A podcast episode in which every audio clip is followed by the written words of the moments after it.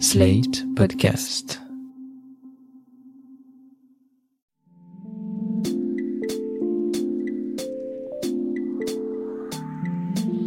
Salut et bienvenue dans sa tourne par rond, le podcast qui répond chaque semaine aux questions que vous vous posez. Quelles que soient vos interrogations dans votre rapport aux autres, au monde ou à vous-même, vous les partagez avec nous et Mardi Noir, psychologue et psychanalyste, va tenter d'y répondre. Salut Mardi Noir. Salut Christophe. Mardi Noir, cette semaine, le problème de Vincent. Vincent a décidé de quitter Paris pour aller vivre à Bordeaux et donc de quitter aussi sa psy avec qui il aimerait pourtant suivre une analyse. Du coup, les séances vont se dérouler par téléphone et il est un peu inquiet. Est-ce que ça va le faire? Est-ce que le transfert va opérer? Bref, est-ce que ça va fonctionner?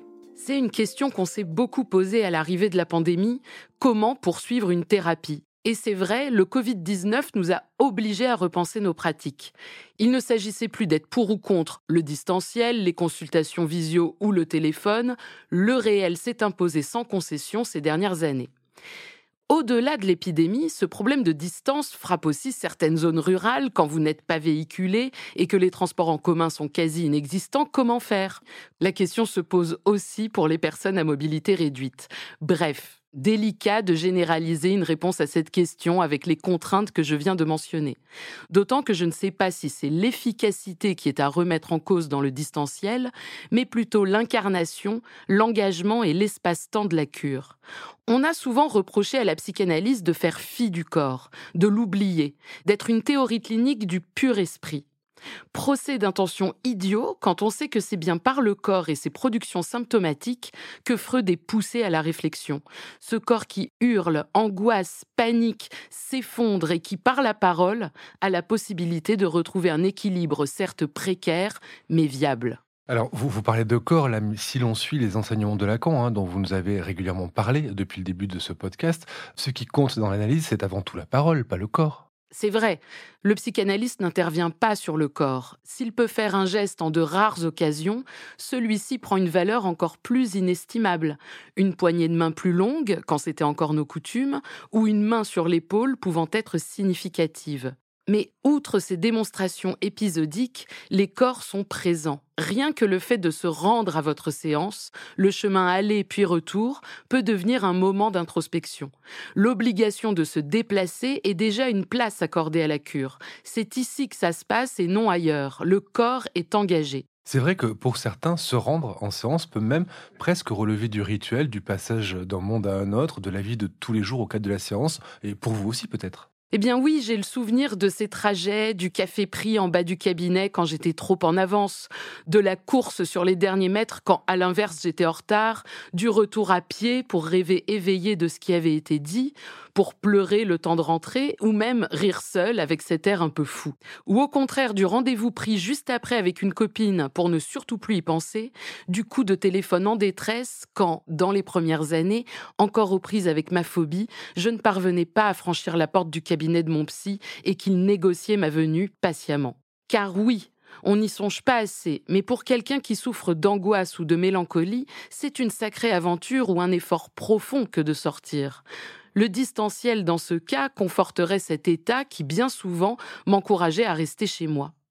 Pourtant, la psychanalyse n'est pas une thérapie comportementale, sauf qu'ici, elle en devenait une, en creux, ou de surcroît, pourrait-on dire. Elle est, en fait, pour pas mal de patients, l'unique rendez-vous hebdomadaire et rien que ça, ça produit des effets. Ce que vous nous dites là, Mardi Noir, c'est que le simple fait d'avoir un rendez-vous hors de chez soi a déjà un effet thérapeutique. Bien sûr, d'ailleurs, je crois que le plus important, c'est que je n'étais pas chez moi. La censure peut parfois être maximale, même dans un lieu neutre. Comment parler de ces amis qui vous emmerdent avec des photos souvenirs sous les yeux, de cette personne qui ne vous rappelle plus avec l'odeur de votre dernière nuit d'amour dans le nez? Comment justement, puisque c'est le thème de cet épisode, mettre de la distance avec le réel de notre vie et réussir à produire ce petit décalage qui soulage? Comment vivre ce silence chez soi une fois le rendez-vous terminé?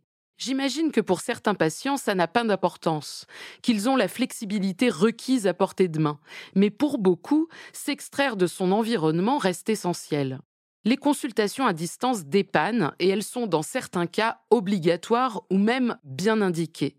Être loin de tout, travailler avec des horaires pas possibles, empêche bien souvent les gens de voir un psy. C'est donc sans doute mieux que rien, et loin de moi l'idée de penser que c'est inefficace.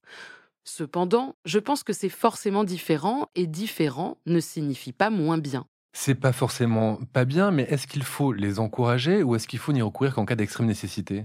Eh bien, le déploiement de ces pratiques s'inscrit d'une part dans une démarche inclusive, qui prend en compte la diversité des publics, ça c'est pour le mieux, et d'autre part, peut-être pour le pire, dans une démarche contemporaine qui se traduit par le manque de temps, le refus de le prendre et une tolérance à la frustration assez basse.